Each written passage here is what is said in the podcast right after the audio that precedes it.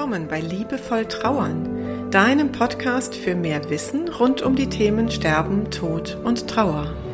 Für mehr Fühlen statt Denken und für einen liebevollen und heilsamen Umgang mit dir selbst und mit deiner Trauer. Ich bin Christine Kemkes und ich unterstütze dich sehr gerne darin, deine Trauer als einen wichtigen und wertvollen Teil deines Lebens zu akzeptieren und so auch deine Lebensfreude ganz neu zu entdecken. Also, auf geht's!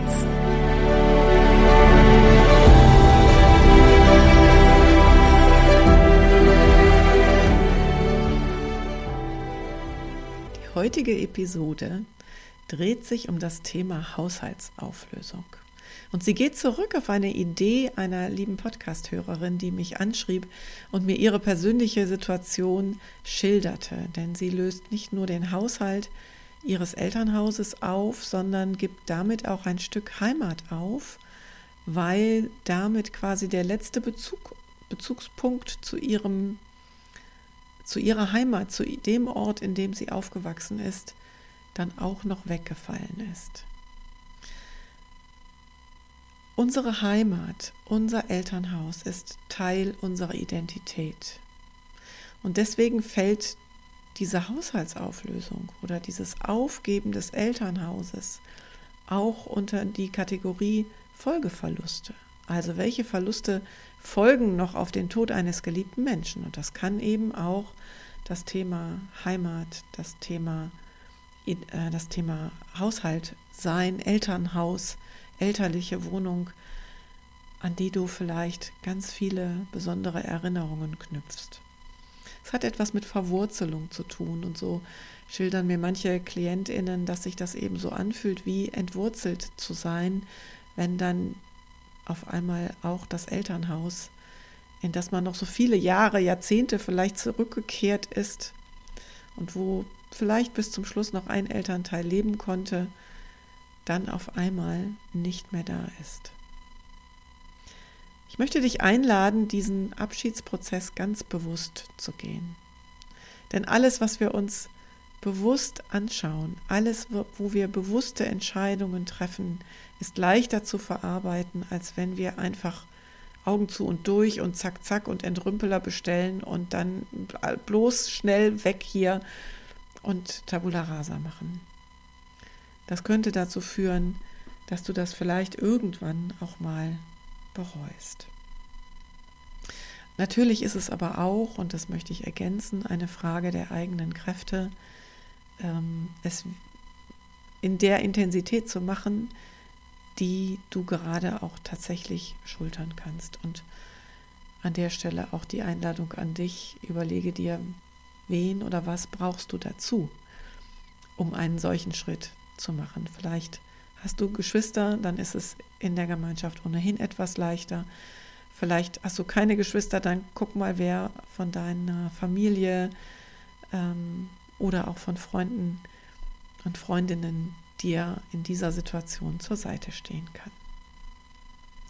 Wie so oft, wenn wir versuchen, einen Verlust heilsam zu verarbeiten, geht es darum, Erinnerungen zu schaffen und in Verbindung zu gehen, Verbindungen zu schaffen.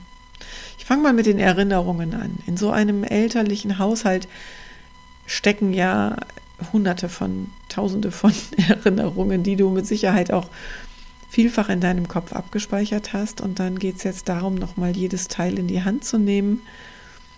Da kommt auch nochmal ganz viel an Erinnerung hoch. Das ist häufig schmerzhaft. Lass einfach die Tränen fließen. Du weißt ja, jede geweinte Träne ist gut, jede nicht geweinte Träne stellt sich hinten wieder an. Insofern lass einfach laufen. Es ist jetzt so. Und bevor du hunderte von Kisten packst und die dann in deinen Keller stellst, denn das erzählen mir auch viele meiner Klientinnen, dass sie den ganzen Keller voller aufgelöster Haushaltskisten haben, ähm, kannst du ruhig jetzt schon dann im Moment der, der Haushaltsauflösung entscheiden, welche Teile dürfen mit und welche, von welchen verabschiedest du dich. Und sei da ruhig, trau dich, großzügig zu sein in dem, was du weggibst. Du kannst nicht das Leben deiner Eltern noch zu 100 Prozent voll in dein eigenes Leben integrieren. Das, äh, da nimmst du auch eine Energie mit, die dir auf Dauer, glaube ich, nicht so gut tut. Und wenn du unsicher bist, dann mach vielleicht ja so drei Kategorien. Ne? Eine Kategorie, das kann sofort weggegeben werden. Und vielleicht findest du auch für manches noch eine richtig gute Verwendung, dass du das in ein Diakoniekaufhaus geben kannst, Möbelstücke zum Beispiel. Ne? Ähm, eine Kategorie, das darf mit. Und darunter würde ich so absolute Herzensdinge und Lieblingsstücke verstehen. Also vielleicht den einen Sessel, den du dir dann auch nochmal schön neu beziehen lässt. Oder den einen Schrank, die eine Kommode, die einen besonderen Platz bekommt in deiner Wohnung und vielleicht Schmuckstücke oder ähm, andere Gegenstände, von denen du sagst, ja, da habe ich so eine besondere Verbindung mit, das darf mit in mein jetziges Leben. Und die dritte Kategorie ist, und die sollte halt nicht zu groß werden, ist, ich weiß es noch nicht. Ich muss mir das nochmal durchfühlen, ich muss mir das nochmal angucken. Das braucht einfach noch ein bisschen Zeit. Und dann gibt es vielleicht auch eine Kiste mit diesem, ich weiß noch nicht genau. Ich bin großer Fan, die Dinge zu fotografieren. Also gerade wenn du dich vielleicht noch nicht so richtig traust, dich von vielem richtig zu trennen, dann könnte das Abfotografieren ein Zwischenschritt sein, dass du einfach sagst, okay, ich, ich kann das nicht alles aufbewahren, aber so ein paar Lieblingsteile, die fotografiere ich mir. Und in dem Haushalt, in dem du, von dem du dich verabschiedest, kannst du auch noch viele kleine Details Aufnahmen machen. Also zum Beispiel vielleicht die Türklinke von deinem Kinderzimmer oder ähm, die Tapete, die ja in manchen alten Haushalten noch so ganz besonders ist. Oder ähm, Details am Küchenschrank oder was auch immer. Du wirst das mit deinen eigenen Ideen füllen können. Dinge, die für dich so das Besondere an diesem Elternhaus waren. Und mach da ruhig wirklich Detailaufnahmen. Und dann kannst du hinterher daraus ein Erinnerungsbuch gestalten mit Fotos und vielleicht auch tatsächlich mit aufgeschriebenen Erinnerungen, mit Anekdoten, die du auf diese Art und Weise nochmal für dich aufbewahren möchtest. Das Thema Gardinen oder Bettwäsche da kannst du so viele tolle neue Dinge daraus entstehen lassen. Hör doch mal in die Episode, in die vorletzte Episode rein, die Nummer 62. Da habe ich eine ganze Episode zum Thema Verwendung von Kleidung gemacht. Und da findest du sicherlich nochmal auch für das Thema Gardinen oder Bettwäsche eine Anregung. Und dann bin ich noch beim Thema Garten und Pflanzen.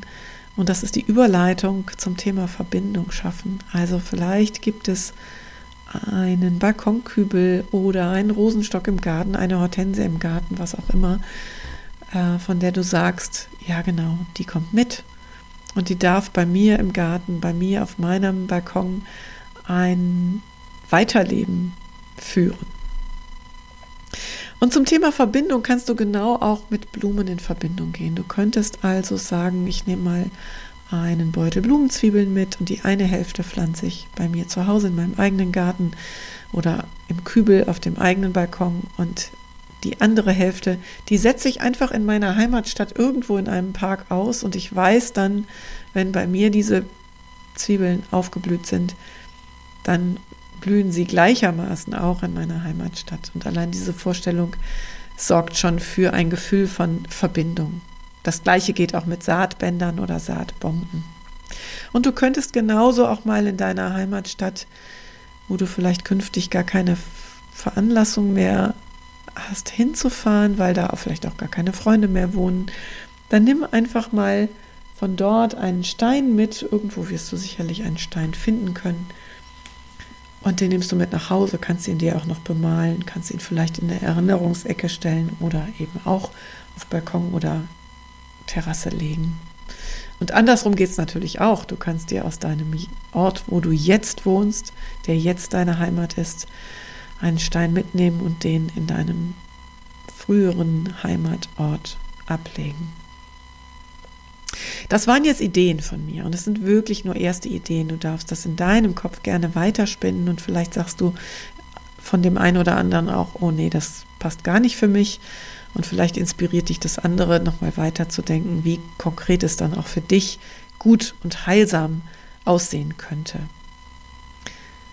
Es gibt auch, und das habe ich in meinem Netzwerk Bohana, in dem ich beteiligt bin, kennengelernt, äh, es gibt inzwischen auch Menschen, die sich auf Trauerbegleitung in Verbindung mit Haushaltsauflösung und Aufräumen spezialisiert haben. Und dazu setze ich dir mal einen Link von der Julia Lüdemann, www.klarschiffmachen.de, den setze ich dir nochmal in die Show Notes.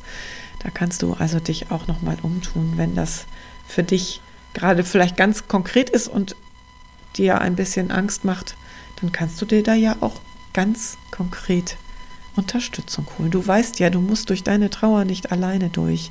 Ich sage ja immer gerne, Trauer ist Gemeinschaftswerk und da darfst du dir sehr genau überlegen, wen du dir zur Hilfe nimmst, um eben nicht alleine durch diese, all diese kleinen Situationen, die da schmerzhaft sind, durchgehen zu müssen. Für heute wünsche ich dir einen schönen Tag. Ich danke dir fürs Zuhören bis hierhin und wenn du eine Rückmeldung für mich hast, dann sei doch so lieb und schreib mir eine Rezension auf iTunes oder Apple Podcast oder in deiner Podcast-App, denn das sorgt dafür, dass dieser Podcast schneller gefunden wird oder noch häufiger gefunden wird. Und das wiederum sorgt dafür, dass Menschen etwas leichter durch ihre Trauer kommen. Denn das ist das, was ich ganz häufig als E-Mail zurückgemeldet bekomme, dass mein Podcast eine Hilfe ist, eine erste Unterstützung ist in einer schwierigen Lebenssituation. Wenn auch du mir etwas schreiben möchtest, kannst du es gerne tun an podcast.christinekempkes.de.